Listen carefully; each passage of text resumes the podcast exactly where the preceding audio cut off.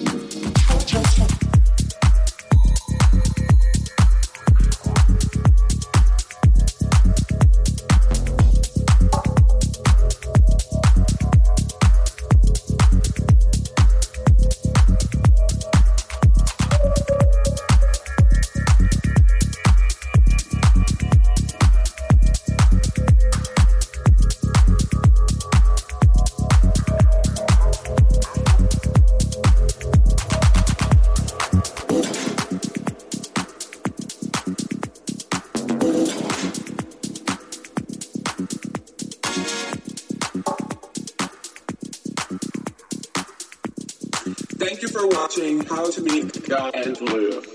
God wants to meet you too and give you a terrific life. So let's pray together. This is how to do it. Say with me, Dear God, please forgive me for the things I do wrong, and I ask your Son, Jesus Christ, to come into my heart and be my Lord and live with me forever.